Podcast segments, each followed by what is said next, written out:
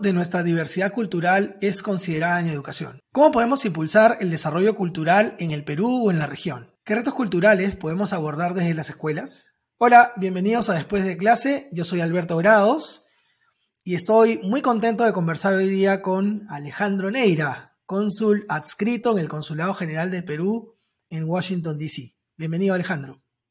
Muchas gracias. Un gustazo, Alberto. Estamos felices de poder conversar además un poco de cultura, educación, que siempre es necesario en el Perú. Te agradezco. Bueno, Alejandro es un rostro súper conocido, pero igual voy a presentarlo. Es diplomático y escritor, estudió Derecho en la Pontificia Universidad Católica del Perú, Literatura en la Universidad Nacional Mayor de San Marcos, tiene una maestría en Relaciones Internacionales en la American University. Además, Alejandro ha sido director de la Biblioteca Nacional, director del Centro Cultural Inca Garcilaso de la Vega, en Perú, y nada menos que dos veces ministro de Cultura del Perú, de lo que seguro también conversaremos en unos minutos. Eh, bueno, debo añadir que conozco a Alejandro desde la infancia, además. Tuvimos la suerte de estudiar juntos en, las aulas del Colegio La Salle de Lima. Nuevamente, gracias Alejo por estar conectado con nosotros. Cultura es un sector que suele considerarse a veces un anexo o un apéndice de educación para muchas personas. Para otros hablar de cultura es sinónimo de hablar de historia. Eh, ¿Qué mejor que una persona ligada tantos años al sector, al, sector cultural, para aclararnos un poco algunos temas conceptuales respecto de cultura, además del tema central que, que son las oportunidades de impulsar a la cultura desde la formación de nuestros niños?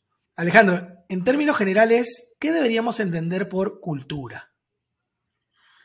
A ver, bueno, no, un gusto, Beto, poder conversar. Eh, quizás la, digamos, más allá de una definición teórica, lo importante para un país como el nuestro es eh, la posibilidad de construir una ciudadanía sobre la base de la cultura, que es aquello creo que nos identifica por un lado y que nos une. Es decir, como cultura tenemos el patrimonio que de alguna manera mencionabas, el patrimonio cultural, nuestra historia, aquello que eh, todos conocemos eh, o, digamos, de manera presencial, como puede ser Machu Picchu, nuestros centros históricos, el de Lima, Arequipa, Trujillo, eh, nuestras huacas más importantes en distintos lugares. todo eso es parte de la cultura, es aquello, todo aquello que está en el pasado y que actualmente sentimos que forma parte también de nuestro presente al mismo tiempo, la cultura es eh, parte de ese patrimonio histórico, cultural, que, puede ser, eh, digamos, conceptualizado como pasado. En realidad es parte de patrimonio vivo, es parte de un patrimonio que se hace realidad en este momento y que se hace realidad en el día a día.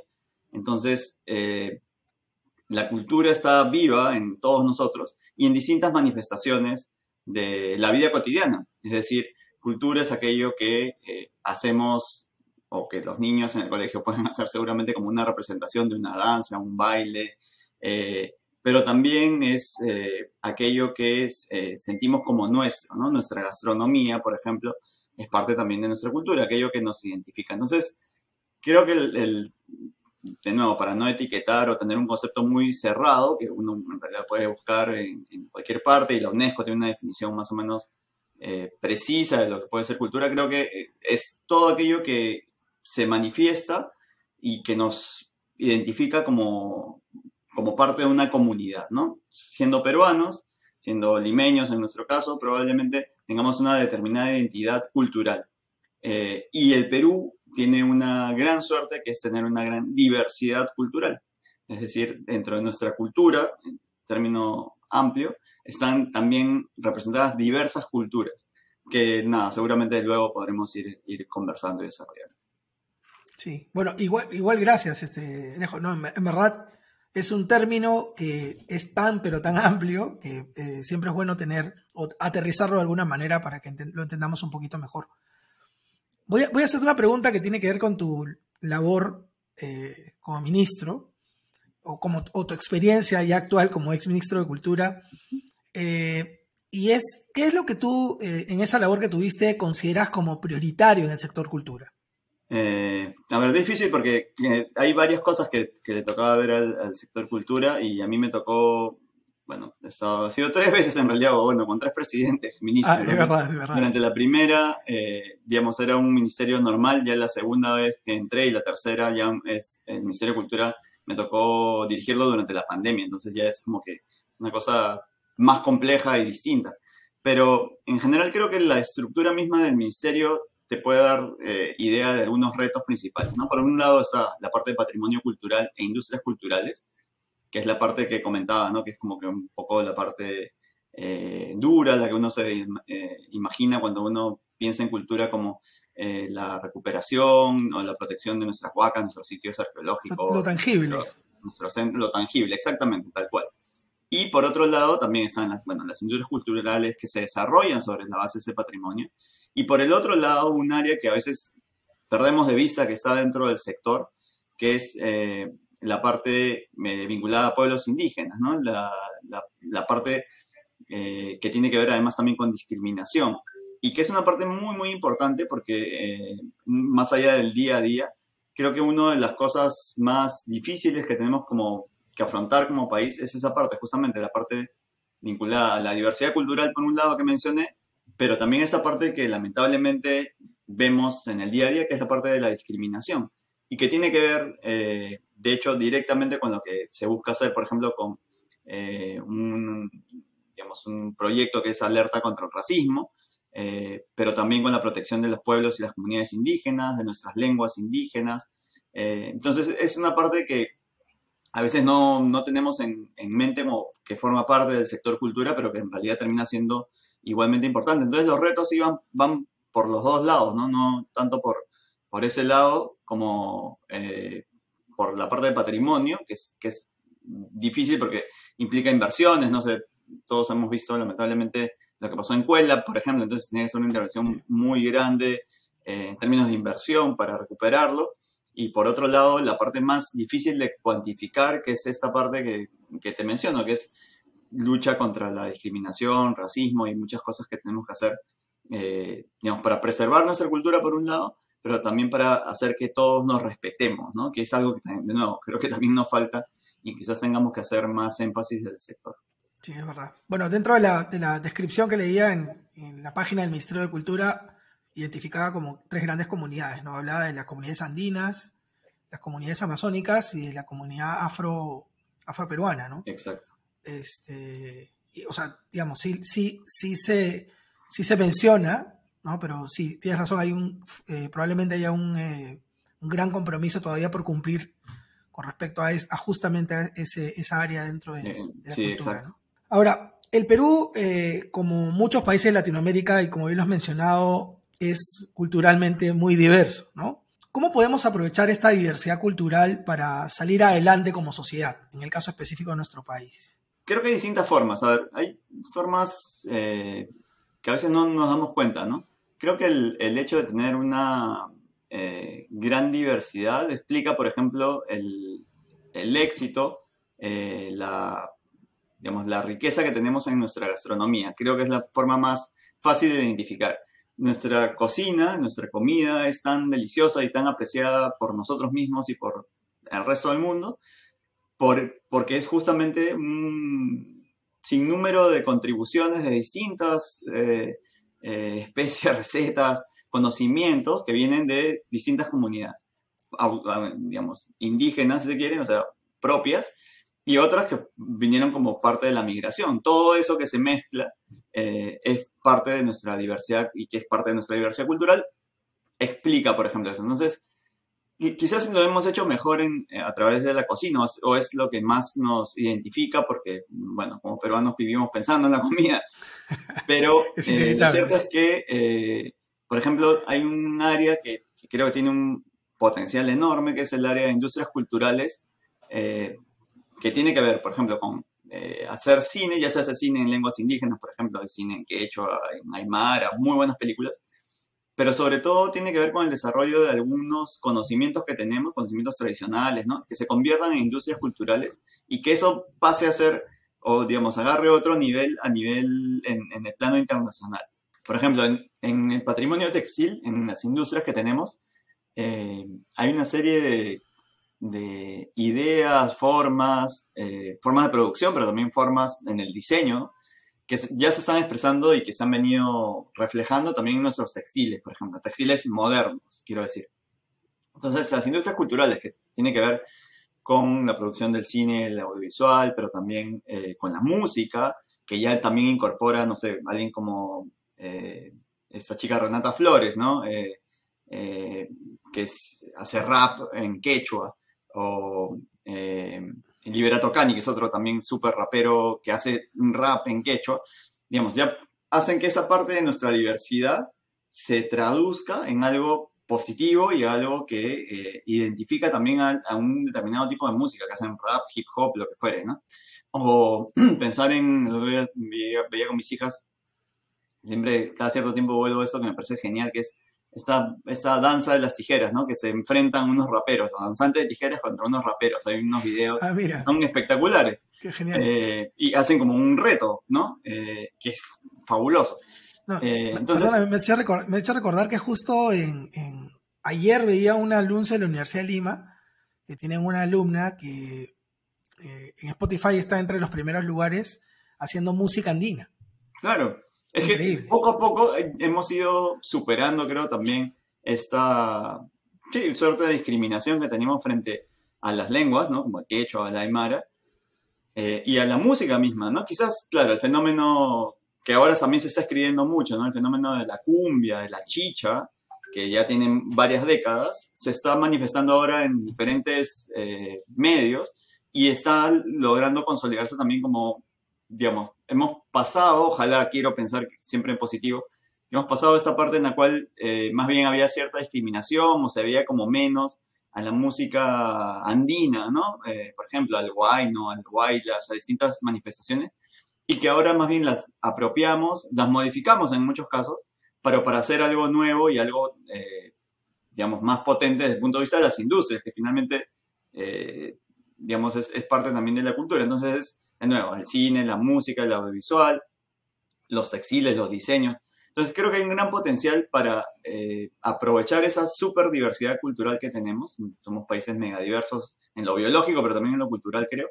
Y aprovechar esa riqueza que tenemos para hacer eh, cosas eh, novedosas y creativas. Creo que todos coincidimos en que los peruanos somos creativos, recurseros, ¿no? Eh, e, eso es algo natural, con chispa.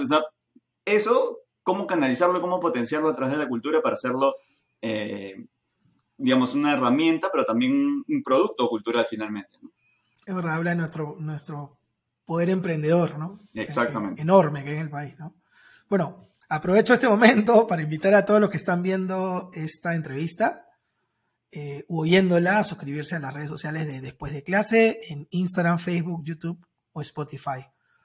Alejandro, ¿cuáles son los puntos de contacto eh, entre los sectores cultura y educación que podríamos aprovechar para mejorar nuestra educación?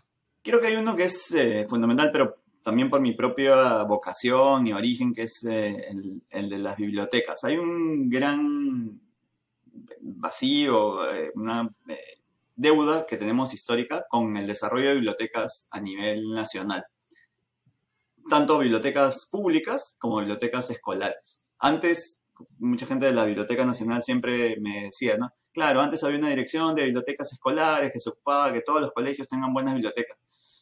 Y lo mismo sucede con las bibliotecas públicas, ¿no? Ya ahora hay un gran impulso de nuevo de la Biblioteca Nacional y es muy bueno lo que están haciendo eh, recientemente sus jefes eh, de promover la creación de redes de, bibliotecas públicas. Cuando, y, o del Ministerio de Cultura también con puntos de cultura, con, eh, digamos, em, nosotros hicimos como unos módulos de lectura que, se, van a la, que se van a las regiones. De verdad que una biblioteca puede cambiar, y, lo digo además ahora que vivo acá en Estados Unidos, te cambia la vida literalmente, a una, le cambia la vida a una comunidad. Es algo que no hemos llegado a entender también porque pensamos que la biblioteca sigue siendo ese espacio entre comillas, sagrado, de silencio, en el cual te van a decir que no te muevas, que tienes que leer, un poco aburrido, ¿no? Y las bibliotecas públicas son todo lo contrario. Y es algo eh, maravilloso que uno ve aquí. O sea, cuando quiero eh, que mis hijas se diviertan, pero de manera ¿no? controlada y todo, las llevo a la biblioteca. La biblioteca es un espacio abierto en el cual puedes ver todo lo que quieras. Hay computadoras, Eh, si te gusta escuchar, puedes escuchar audiolibros, podcasts, lo que quieras. Si te gusta leer, digamos, hay una, super colección, además de libros infantiles, ¿no? Y es una inversión que creo siempre es relativamente menor con relación al, al, retorno que se puede dar a través de, eh, de la educación. Ese creo que es un sector en el cual últimamente se ha trabajado mejor, de nuevo, con módulos de lectura, trabajando entre cultura y biblioteca nacional. La biblioteca nacional, de hecho, forma parte de cultura, pero tiene cierta autonomía. Eh, pero es algo que me parece básico porque da herramientas distintas a las comunidades. Entonces, me imagino, pues, no sé, un colegio en cualquier parte de, nuestra Amazonía, de los Andes, que tenga una buena biblioteca y alguien que sepa utilizarla finalmente, que tenga conectividad, y ese es otro problema también, pero que, que alguien que sepa utilizar esos recursos le abre la vida, digamos, le abre la posibilidad a esos niños de conectarse con el mundo y de encontrar nuevas eh, formas de desarrollarse personalmente, ¿no? Y ese es un cambio que, de nuevo, creo que es relativamente menor, pero es un área que a mí siempre me ha interesado, eh, de nuevo, porque escribo, porque, ¿no? porque me gustan los libros, pero porque creo también falta entender que las bibliotecas son espacios eh, de construcción de comunidad, de, ciudadanía, ¿no? Que es lo que sucede en, lugares, países desarrollados, ¿no? No piensa, son desarrollados, creo que son desarrollados en parte también porque entienden esta, la educación es distinta, ¿no? No, no es, eh, y los espacios de bibliotecas, los espacios públicos dedicados a la cultura, eh, se mezclan mejor con la educación y eso hace que seamos, que sean, mejor dicho, sociedades más inclusivas, eh, abiertas, desarrolladas. Ninguna será perfecta, seguro, pero tienen más posibilidades de hacerlo. Sí, es verdad. Justo, justo hoy día, bueno, es una entrevista que va a salir después de la tuya. Conversaba con, una amiga de la Embajada de Finlandia, ella se llama María Ruskanen. este, ella, ella ha sido, eh, ha tenido que ver con la parte educativa en la Embajada de Finlandia acá en Perú. Claro. Y, este, y me, bueno, hablamos un poco de la educación finlandesa y dentro, dentro de las características, bueno, tú no puedes trasladar un modelo educativo y decir, haz el modelo perfecto, lo traigo para acá, ¿no? Porque hay detrás, hay un detrás de escena que tiene que ver con el tema, con un tema social, con un tema cultural que tienes que considerar. Y me dice que una de las, digamos, características principales de la cultura o de la sociedad finlandesa tiene que ver con el tema de las bibliotecas públicas, ¿no? Pero tal cual, y de hecho era un área... Sí, a mí me ha tocado, por suerte, también, no sé, en algún momento tener una lectura con, embajador de Finlandia, no el actual, del anterior, por ejemplo, de hacer una lectura pública en la Biblioteca Nacional para niños, porque para ellos es lo normal, ¿no? lo normal es un espacio que es el espacio eh, ideal, ¿no? Digamos, de continuación de lo que es eh, la vida educativa, ¿no? La vida del colegio. Después del colegio, bueno, uno se va a jugar, pues, ¿no? Evidentemente, a jugar pelota, lo que hacemos todos de niños, pero un espacio de socialización eh, atractivo es el de la biblioteca. ¿Por qué? Porque es amigable, sencillo, está cerca, lamentablemente en, Lima, por decir, ¿no? Y eso, que Lima es la capital y teóricamente eh, es más desarrollada que el resto del país, hay un déficit enorme de bibliotecas públicas, ¿no? En la UNESCO creo además hay como una medida, ¿no? Para decir, debería haber bibliotecas públicas en cada no sé cuántos kilómetros a la redonda, en, en, la biblioteca y me tocó cuando estaba en la biblioteca y trataba de ir, quería darme una idea y empecé a buscar bibliotecas de los distritos, ¿no? Y eran más allá pues de las de Miraflores, San Isidro, San Borja, por ahí. Lamentablemente había muy pocas bibliotecas. En Los Olivos creo que encontré una buena. Era muy difícil encontrar un, un distrito en el cual hubiera una biblioteca siquiera decente, ¿no? Siquiera armada eh, y en, muchos casos eran simplemente un cuarto con muchos libros, ¿no? Que era la idea, de, ¿no? Y un señor ahí, nada más. Este, eso es todo lo que entendemos, lamentablemente, por bibliotecas, cuando países, de nuevo, como Finlandia, con un modelo educativo de excelencia, lo que hacen es justamente potenciar esos espacios como la continuación natural del espacio de comunidad que, que es el colegio, para seguir desarrollando y formando a, los ciudadanos, ya no a los escolares, ¿no? ya no a los niños que tienen que aprender determinadas cosas para vivir, sino además para desarrollarse como, como personas, como, como ciudadanos en, su espacio de comunidad. ¿no? Ese es la verdad que sí, un ejemplo lindo para, para seguir, ¿no? Eh, eh, seguramente va a estar súper interesante la, la, conversa también. Sí, sí, no, de hecho, de hecho, este, eh, cuando uno tiene posibilidad de, acceder a estos espacios, los, que mencionas, ¿no? Fuera del país o en algunas sociedades que, consideramos más avanzadas, podemos darnos cuenta de que las bibliotecas son espacios vivos, ¿no? Han dejado de ser ese conjunto de anaqueles, como mencionas, con, con libros y un señor detrás, y se han convertido en espacios vivos del mismo modo que los museos, ¿no? De, forma muy similar a los museos, ¿no? Los museos, eh, cuando uno piensa en museo aquí en Perú y, este, y ve cierto nivel de interactividad, se sorprende, ¿no? Cuando uno va a un museo en alguna otra realidad, casi todo es interactivo y pensaba en niños y pensaba en aprender y manipular, que es algo que, que me parece fantástico, ¿no?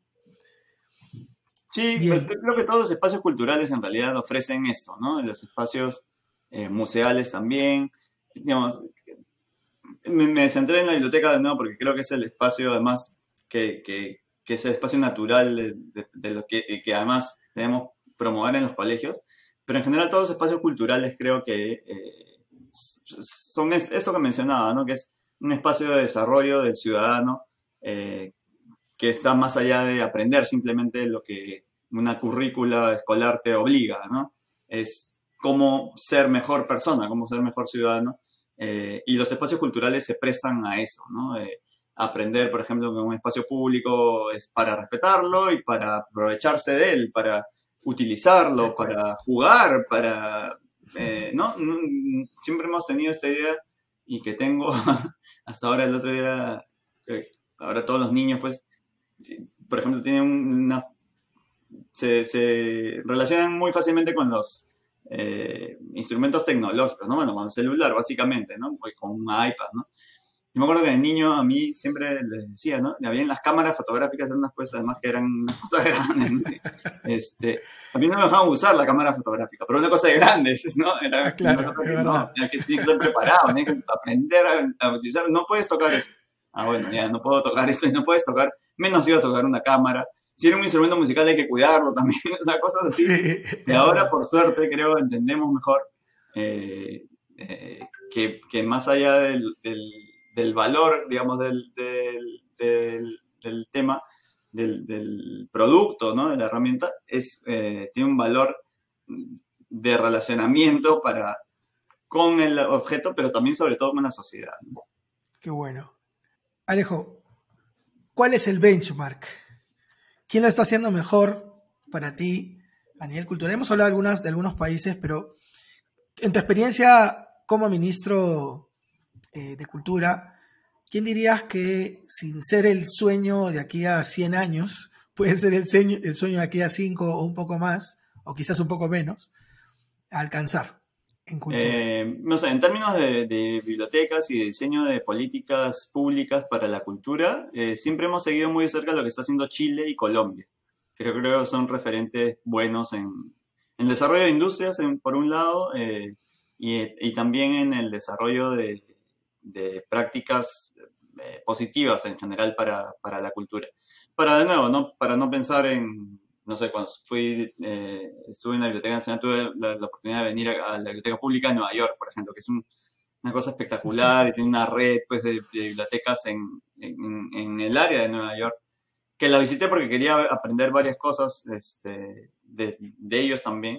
Pero es cierto, en, en la región hay, eh, digamos, siempre creo que Colombia y Chile son como referentes para nosotros. Hay algunas cosas que hemos imitado y mejorado últimamente que de nuevo, es desde fondos concursables hasta las propias bibliotecas, ¿no? Creo que en general se está eh, manejando mejor eso. la otra parte es más complicada porque creo que, claro, estamos entrando en la conversación en el tema cultura, educación, diversidad cultural. La otra parte que tenemos que aprovechar de alguna manera, eh, cuidándola y preservándola en primer lugar, pero también tratando de encontrarle eh, un valor que vaya más allá del mero valor referencial o estético, es el patrimonio eh, físico, ¿no? El patrimonio cultural que no está vivo, ¿no? Por decirlo de alguna manera, los sitios arqueológicos, las huacas, los, las casonas monumentales que tenemos en Lima, por ejemplo. Últimamente también hemos mejorado mucho en eso, pero creo que ahí sí tenemos una, digamos, una mejor situación que el general el resto de países de, de América, ¿no? Y somos no sé, pues somos uno de los siete países que somos cuna de civilización. O sea, toda nuestra historia es cómo aprovechar de poner nuestra historia al servicio de una cultura viva ahora, ¿no? Eh, cosas bonitas que se han hecho y que se vienen haciendo son, no sé, desde conciertos en las explanadas, como así como la huaca puquiana en Mateo Salado, por ejemplo, esa huaca que nosotros en el colegio siempre íbamos por ahí, ¿no? Mateo Salado, Hemos pasado mil veces. Era un desastre, y ahora está muy bien, se ha recuperado y tiene un área que es una plataforma casi, donde se hacen eh, conciertos, donde se hacen presentaciones de teatro, está súper bien eh, administrado. Espacios de casas, ¿no? Casas como, no sé, el Centro Cultural Nica Garcilaso para hacer, o, casas patrimoniales en, realidad en Lima, que ya también se usan un poco más para hacer, no sé, las clásicas desfile de modas o cenas, ¿no? Este, profundos, cosas así, pero eh, para hacer que sean espacios más vivos, ¿no? Para que sean espacios más abiertos eh, y que ya no solo se, dediquen pues a estas cosas que son, digamos, que exigen una, eh, una inversión, sino que o sea, el, Estado o la ciudad invierta en ellas para ponerlos de acceso al público. La Casa de la Literatura, por ejemplo, es un buen ejemplo de cómo lo que era la estación de desamparados, la estación de tren, se convierte en un edificio muy bonito de... Eh, ¿qué, es esto? No? Que es una especie de biblioteca pública abierta a la gente pero como un espacio entre turístico y al cual van grandes chicos y todos pueden entretenerse y divertirse, que es una palabra que antes veíamos como que no, la cultura pues no es solamente diversión y entretenimiento, pero creo que en buena medida es eso si es que queremos que la gente se sienta atraída y, eh, y, participe de, lo cultural eh, de manera más activa, ¿no? Sí, de una forma conectar a la gente con, con estos espacios. Exacto. Ahora, Alejo, ¿qué puedes ¿Qué puede sumar la tecnología digital a esta experiencia que mencionas de impulsar la cultura? ¿Qué es lo que has visto o qué es lo que se ha estado haciendo a nivel de tecnología digital? Muchísimo, en los últimos años muchísimo. Un área que está creciendo evidentemente a nivel internacional, pero en Perú también poco a poco es el área que a veces pensamos también de nuevo que no es cultura, no, pero que es audiovisual, que es el área de videojuegos, por ejemplo. Eh, juegos que, eh, no me acuerdo el nombre ahorita, pero se, diseñó un juego eh, eh, para seguir, digamos, para conocer más del patrimonio cultural del Perú, con retos y cosas así, ¿no? Eso es una de las cosas, entre comillas, clásicas que se hacen, pero en realidad, el, digamos, la pandemia obligó a acelerar muchos procesos de, de utilización de las tecnologías para acercar al público también ahora mismo, esto que estamos conversando a una gran distancia, que se volvió lo común, digamos, en la pandemia, que es tener eh, reuniones virtuales o presentaciones virtuales, eh, los públicos que se fueron creando con el Gran Teatro Nacional, por ejemplo, como que, es el que hizo una medición exacta de, cuál era el impacto que tenía. El Gran Teatro, lo que pasó en la pandemia fue que cuando tenían las grabaciones de las presentaciones, les empezaron a diseñar o, editar para distintas plataformas. Y la cantidad de gente que, a la cual podía llegar, ya no solo en Lima, sino a nivel nacional e internacional, se multiplicó exponencialmente, ¿no? Como es evidente, como es evidente en términos de ver, eh, de números, digamos, pero también en términos de posibilidades. El Gran Teatro, por ejemplo, tiene un programa que es maravilloso de formación de públicos que lo que busca es trabajar con colegios, con eh, algunas agrupaciones para que vayan niños a conocer del teatro, ¿no? Por ejemplo, eh, y vean cómo es el teatro, ¿no? Es que es algo, claro, lo presencial es eh, difícilmente replicable en ese sentido, la experiencia que uno puede tener sensorial de ir a un teatro y ver, ¿no? pero al mismo tiempo sí existe la posibilidad de desarrollar programas de formación de público de manera virtual eh, como un proyecto educativo para que todos a nivel nacional conozcamos mejor que tenemos un gran teatro nacional y ver las cosas que se están produciendo en el gran teatro nacional. Por poner un ejemplo sencillo, ¿no? Eh, porque es lo mismo que pueden hacer los museos, las bibliotecas, los propios sitios arqueológicos si están bien administrados, de utilizar la tecnología, uno, para mejorar la, la, la propia protección, conservación, pero también para ver de qué manera se puede conectar a nuevos públicos que, no sé, en el caso del Perú es, por decirlo también, ¿no? El Museo Nacional, el nuevo MUNA, el que se abrió en, en, en Lurín, ¿no? Pachacamac. ver cómo hacer que ese espacio sea conocido y que todos sepamos que hay un Museo Nacional. Es mucho más sencillo ahora con la tecnología hacer un recorrido virtual al museo, que puede ser en vivo incluso, o puede ser grabado, para que todos los niños en el Perú conozcamos que hay un gran museo y que algún día, si es que no estamos en Lima, podremos ir a visitarlo y conocer, ¿no? que es algo que, que creo que es muy potente y muy importante para eh, que, que todos, de nuevo, utilicemos la cultura como algo que nos identifica y que nos une, es algo de lo que he estado y se está hablando mucho, ¿no? Y siempre pienso en eso, ¿no? Cómo hacer que sintamos, nos sintamos parte de un verdadero proyecto nacional, ¿no? Ya hablando también un poco de lo político, ¿no? Que dejémonos de, tantas cosas que nos desunen y ver efectivamente, finalmente cuando juega la selección todos nos ponemos la camiseta y somos parte de un mismo equipo, ¿no? Creo que la cultura, cuando hablamos de, comida, todos nos ponemos ¿no? figurativamente la camiseta y hablamos bien de nuestra comida estemos en Lima, estemos en el exterior, cuando uno está en el exterior habla, vive la comida peruana, ¿no? Entonces, eh, ¿cómo hacer que eso también nos una un poquito más a nivel eh, local, a nivel nacional, eh, para que nos sintamos parte de un mismo proyecto y que de aquí a algunos años esos niños, esos jóvenes entiendan mejor que, oye, tenemos que ponernos los ojos a chambear juntos, ¿no? Porque ese es un proyecto que cargamos todos, finalmente, ¿no? Claro. Pero bueno, el, hecho de, de conocer más para encontrar más puntos de coincidencia en lugar de, las cosas banales que a veces nos desunen. Eh, sí, o sea, o, desarrollar estos proyectos de, no sé, pues ojalá en algún momento de intercambio también presencial, ¿no? Pero que en, ahora, por pensar, ¿no? Este, en Trujillo tú puedes ver lo que está pasando en Arequipa y en Loreto y donde sea. Entonces, tener como que clases, como que presentaciones de aquellas cosas de nuestra cultura en distintos lugares. Es una cosa maravillosa que permite la tecnología y que es eh, una forma de nuevo, de conectarte mejor, ¿no? De saber, y en algún momento hacerlo ya físicamente, que alguien de, cuando uno, ¿no? Como turista viaja de Lima Arequipa, conoce, pues, ¿no? Evidentemente. Pero ahí creo que las herramientas, la tecnología da herramientas muy, muy, eh, digamos, casi de, de vivencia, que te hace eh, formar parte de una experiencia, ¿no? Como se dice, pero es que esa experiencia sirva para construir una, un ciudadano, por un lado, mejor informado y por otro lado también más educado, responsable y comprometido con el desarrollo de su propia eh, comunidad, o sea, del Perú finalmente. Sí, claro. Quienes, quienes este, han tenido oportunidad de viajar, probablemente lo primero que hacen es, eh, si te toca viajar a un lugar X, es eh, utilizar algo de tecnología para ver cómo es ese lugar y si hay algún museo, incluso dar un paseo virtual.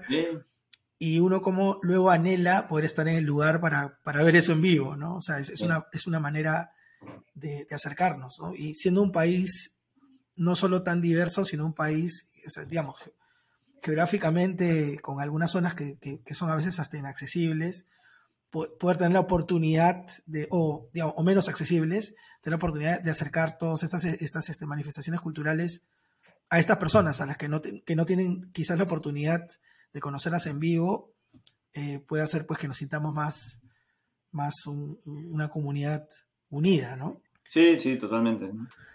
Muchas gracias, Alejo, por todo lo que nos has compartido el día de hoy, de verdad. Te agradezco muchísimo.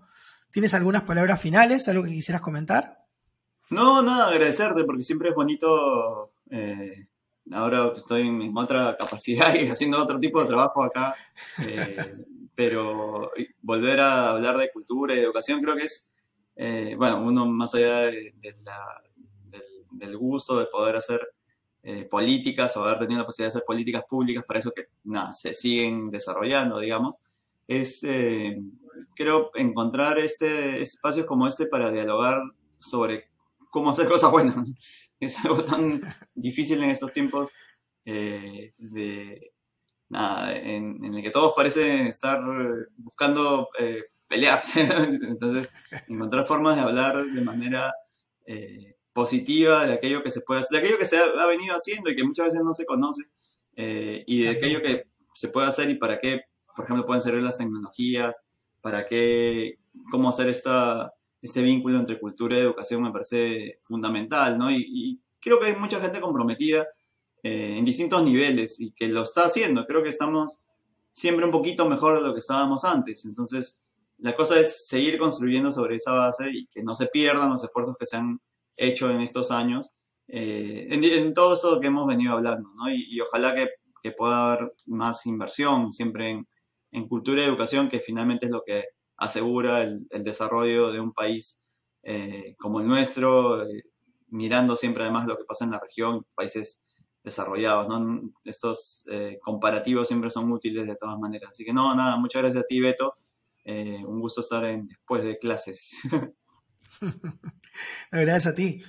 Eh, estuvo con nosotros Alejandro Neira, cónsul adscrito en el Consulado General del Perú en Washington, D.C. Recuerden que pueden ver o escuchar las entrevistas después de clase en Instagram, Facebook, eh, YouTube o Spotify. nos vemos el jueves para seguir hablando sobre este tema. Chao.